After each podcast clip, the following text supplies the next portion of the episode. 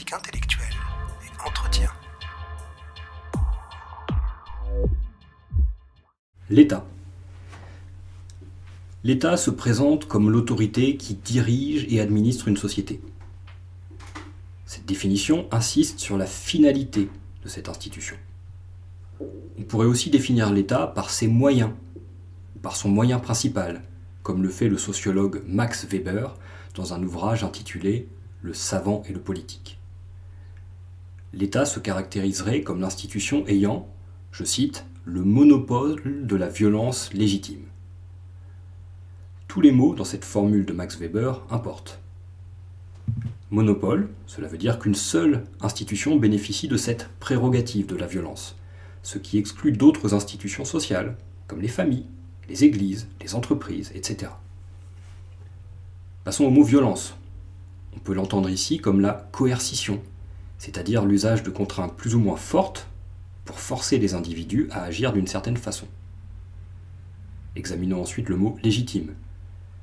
Cette coercition est prévue dans une constitution ou bien tacitement admise par les membres d'une société. Exemple possible, illustrant cette définition de l'État par les moyens. Si je vole une voiture, un citoyen lambda n'a pas le droit de me poursuivre en voiture, de me faire une clé de bras et de m'enfermer jusqu'à mon procès. C'est une prérogative de la police, émanation coercitive de l'État. Si une puissance étrangère menace les intérêts de la France, de même, une entreprise n'a pas le droit d'envoyer des mercenaires pour contraindre cette puissance étrangère à agir autrement. C'est une prérogative de l'armée. L'existence de l'État nous apparaît aujourd'hui comme une évidence. Sans l'État, nous plongerions dans le chaos, dans l'anarchie, dans le désordre, dans la violence. L'État serait garant de l'ordre et de la paix civile, éventuellement aussi de la justice sociale. Il suffit toutefois d'observer l'histoire et la préhistoire pour nous rendre compte que l'État, tel que nous le connaissons, n'a pas toujours existé. Les sociétés sans État sont-elles pour autant des sociétés dysfonctionnelles? Rien n'est moins certain. On peut penser à cet ouvrage très célèbre de l'anthropologue Pierre Clastre, C-L-A-S-T-R-E-S, e un ouvrage qui s'appelle La société contre l'État, dans lequel Pierre Clastre défend l'existence de sociétés fonctionnelles, sociétés avec un mode de fonctionnement horizontal, sans figure d'autorité imposante des sociétés qui donc feraient tout dans leur quotidien pour conjurer la présence de l'État. Pierre Clastre s'intéresse notamment à des sociétés dites primitives qui ont existé en Amazonie. Bref, nous pouvons nous poser une question qui semble simple et abrupte. Avons-nous vraiment besoin de l'État?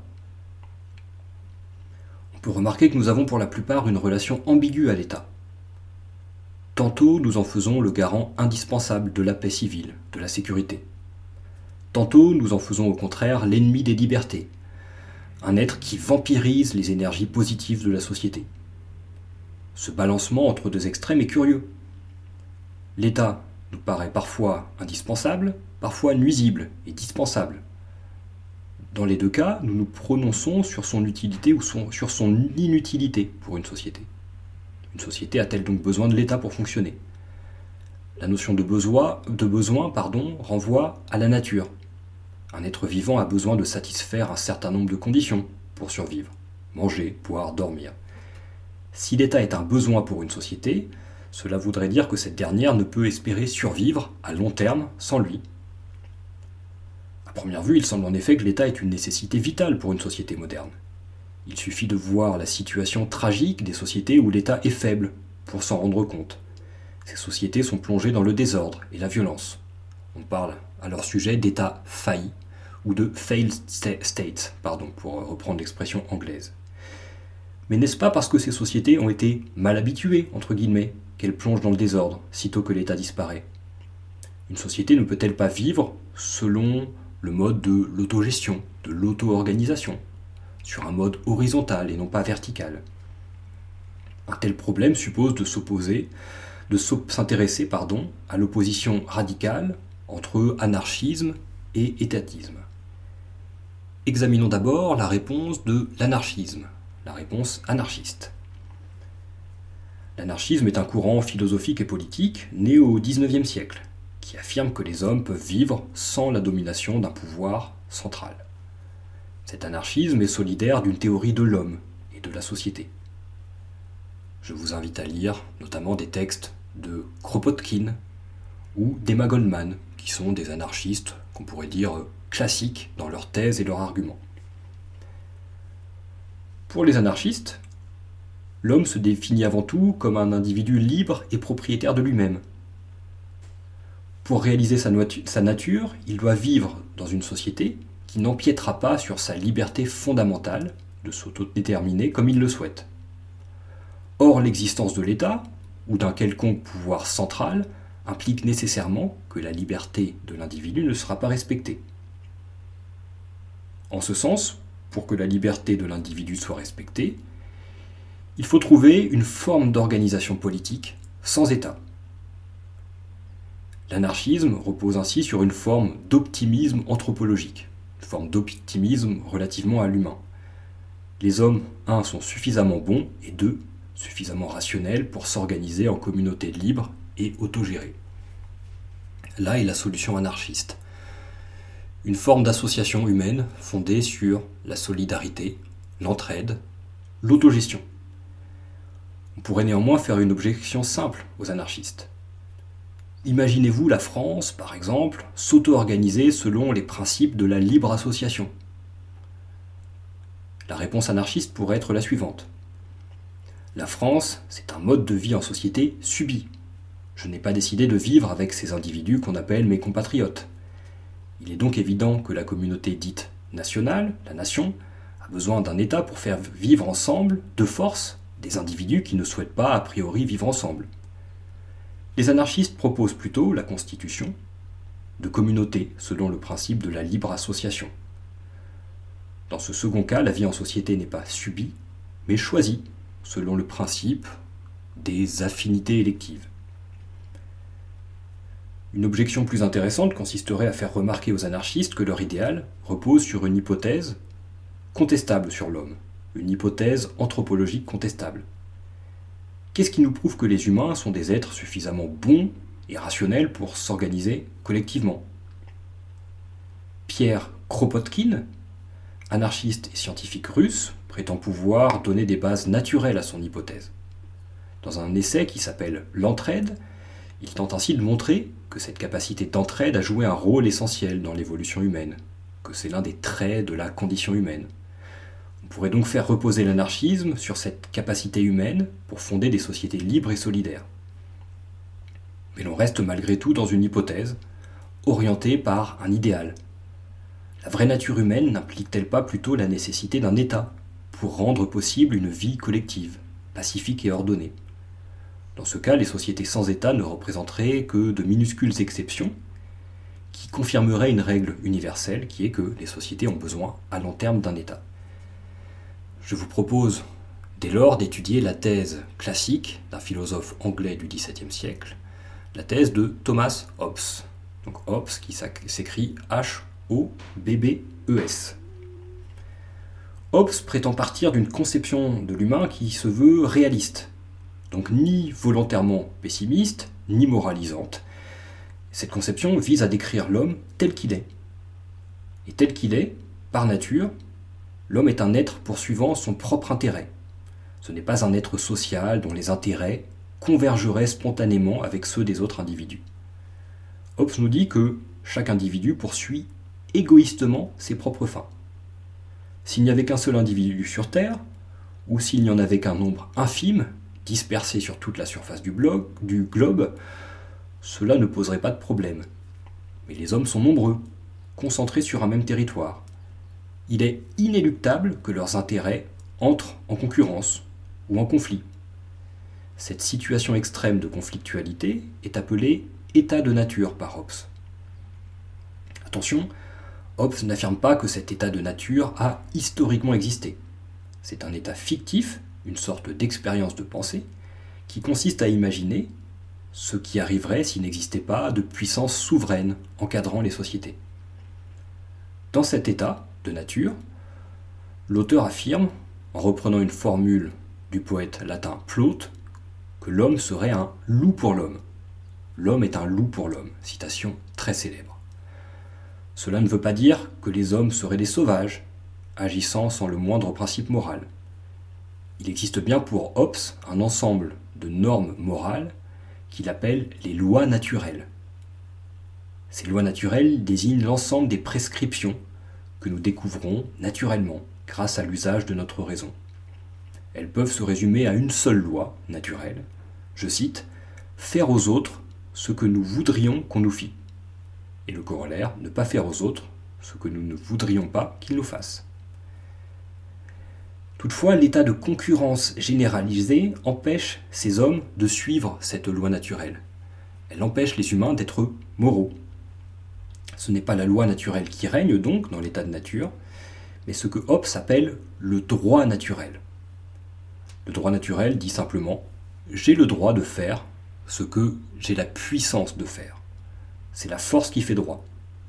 On peut parler, sans être trop caricatural, de droit du plus fort pour désigner ce droit naturel. Droit naturel qui ne prend pas le même sens chez d'autres auteurs. L'état de nature, c'est ainsi un état d'insécurité pour tous les individus, pour les plus faibles, mais aussi pour les plus forts, qui craignent toujours d'être dépassés par des individus encore plus forts. Cet état de guerre de tous contre tous n'est donc pas satisfaisant, les individus souhaitent en effet deux choses. Premièrement, leur préservation, la sécurité des personnes et des biens. Et deuxièmement, le bonheur. Comment dès lors atteindre ces deux éléments?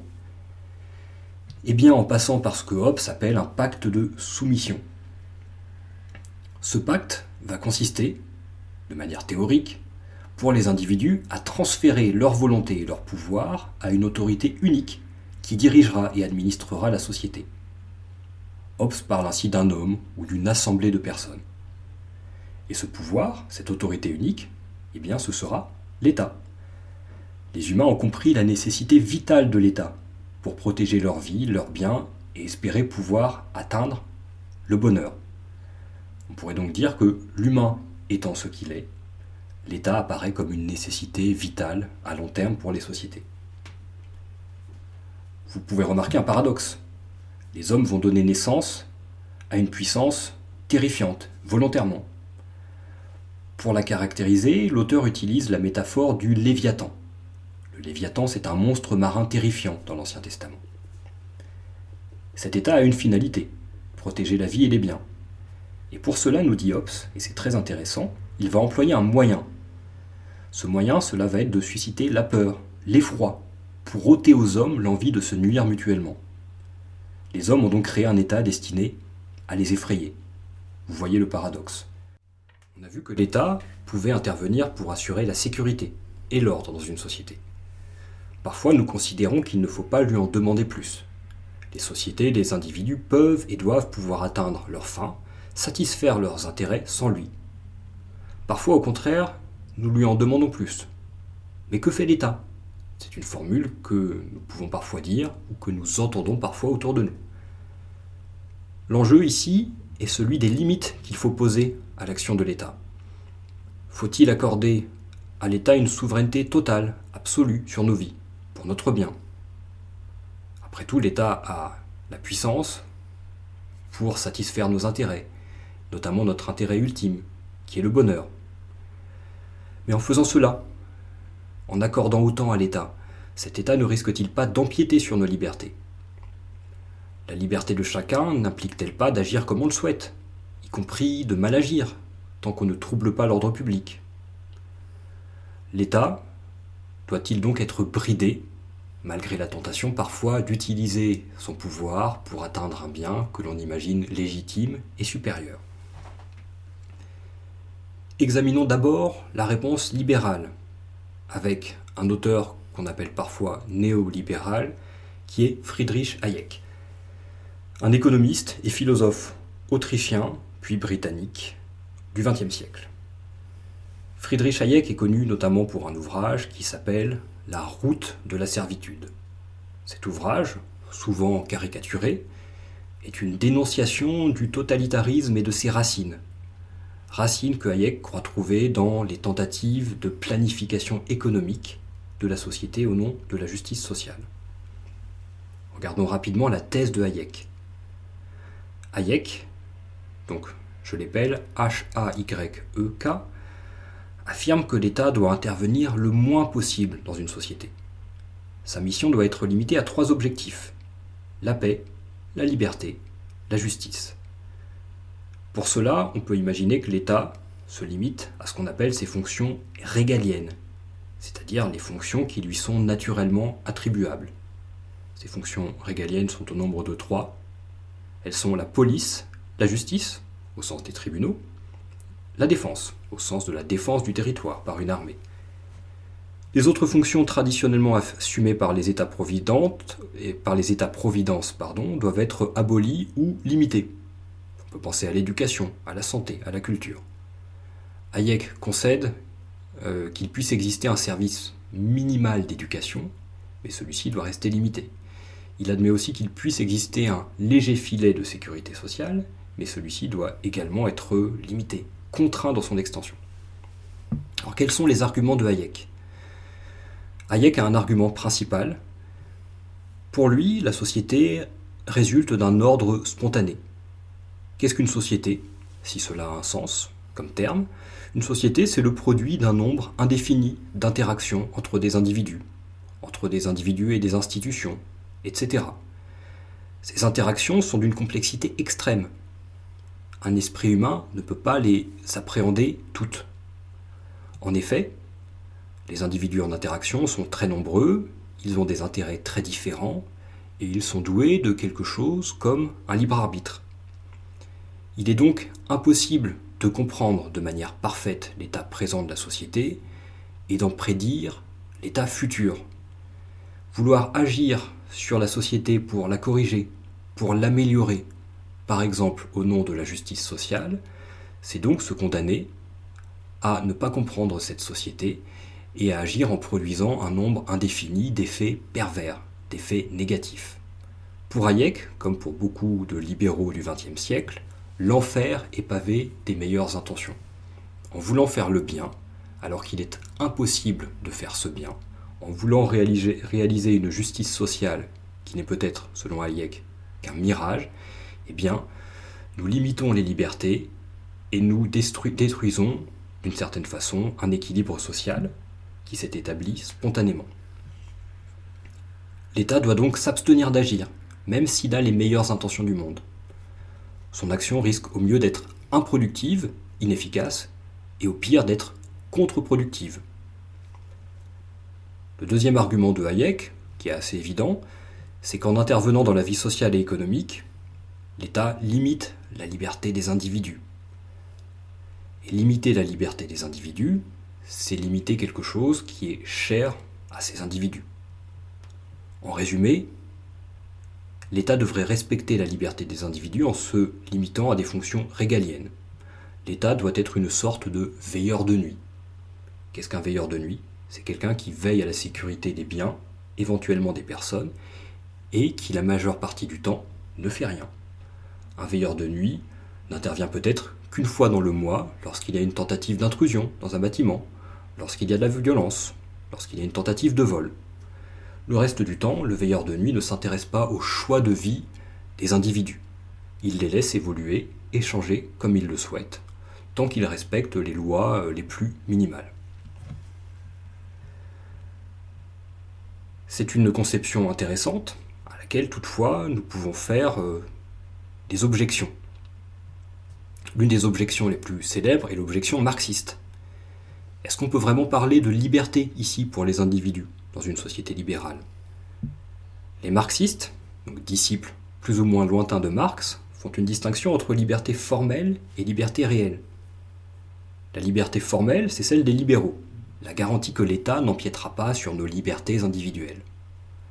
La liberté réelle peut plutôt être conçue comme la capacité effective de chacun de pouvoir poursuivre des fins, des intérêts, des buts, sans être victime de contraintes économiques excessives. Pour les marxistes, la liberté formelle ne devrait pas aller sans la liberté réelle. En effet, il serait difficile de considérer comme libre un individu très pauvre, contraint d'accepter des salaires misérables pour nourrir sa famille. À ce propos, je vous invite à écouter l'épisode d'Homme de ménage sur la notion de liberté. Il y a un auteur, assez euh, discuté actuellement, qui semble reprendre de manière un peu lointaine cette objection marxiste. Cet auteur, c'est Philippe Petit. Donc Petit qui s'écrit P-E-T-T-I-T. C'est un philosophe irlandais du XXe et du XXIe siècle qui a développé une théorie qu'on appelle républicaine. Faisons une expérience de pensée pour comprendre cela. Imaginons un groupe d'individus dominé par un tyran paresseux. Celui-ci n'intervient pas dans la vie de ces individus, mais il pourrait le faire à tout moment. Il ne le fait pas, mais il pourrait le faire. Cette situation est analogue à celle de la société libérale. Les individus ne sont pas limités dans leur action par l'État. Toutefois, cela ne les empêche pas d'être dominés. La liberté politique n'est-elle pas plutôt à concevoir, face à l'État, comme non-domination? Eh bien avec cette expérience de pensée, on voit que la liberté négative, la liberté formelle des libéraux, rencontre une limite. Au lieu de considérer la liberté comme absence d'interférence de l'État, il serait peut-être plus pertinent de la définir comme absence de domination. Il faudrait parler de liberté comme domination. C'est ce que fait Philippe Petit. Le libéralisme occulte une donnée majeure de la vie sociale.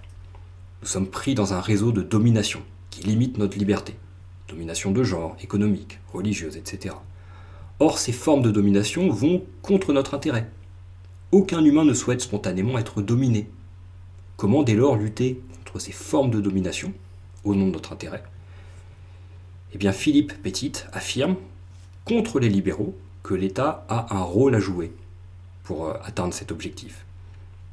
L'État doit nous permettre de nous dégager des formes de domination dont nous sommes victimes. Autrement dit, il peut être légitime que l'État intervienne dans nos vies. En faisant cela, il n'agira pas contre notre liberté. Bien au contraire, il contribuera, nous dit Philippe Petit, à nous libérer de certaines formes de domination. Par exemple, on pourrait interpréter la défense de la parité dans les différentes élections locales ou en entreprise comme une intervention de l'État contre la domination de genre. En ce sens, l'État ne doit pas être libéral, mais républicain, nous dit Petit. Il doit œuvrer au bien des individus en leur permettant de ne pas subir de domination arbitraire. Nous pouvons donc répondre à notre problème de départ. L'intervention de l'État est légitime tant qu'elle se limite à préserver notre liberté contre la domination. Un État libéral ne remplit pas cette fonction. Il faut donc un État républicain au sens que lui donne Philippe Petit. On peut terminer ici avec une remarque. Philippe Petit, ici, est un auteur qui est conséquentialiste. Le conséquentialisme, c'est la théorie qui affirme qu'une action est juste, bonne, légitime, morale, si elle maximise le bien collectif et si elle minimise le mal. Un libéral pourrait dire la chose suivante à Philippe Petit. Il pourrait lui dire Ta théorie conduit à bafouer des droits fondamentaux, comme le droit de propriété, ou la liberté d'agir comme on le souhaite. Philippe Petit répondrait qu'il faut réfléchir en termes d'intérêt et pas en termes de droits fondamentaux. Si les individus ont des intérêts fondamentaux, comme le fait de ne pas être dominés, il est acceptable que l'État agisse pour servir ces intérêts-là. Certes, il peut empiéter sur certains principes, comme le droit de propriété ou une liberté d'action totale, mais il le fera pour le bien des individus. On pourrait faire une autre objection à Philippe Petit. On pourrait se demander aussi si c'est euh, l'État qui est en droit de décider de la nature de nos intérêts fondamentaux. Est-ce qu'il n'y aurait pas là une forme de paternalisme? Je vous laisse répondre à cette question.